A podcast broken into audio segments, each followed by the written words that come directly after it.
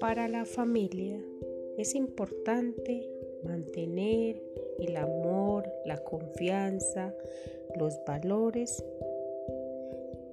y es muy importante tenerlos siempre presentes, ya que son la clave para vivir en armonía. Y para eso tenemos esta receta que nos ayudará a entender y a comprender su importancia. Menú para una familia feliz.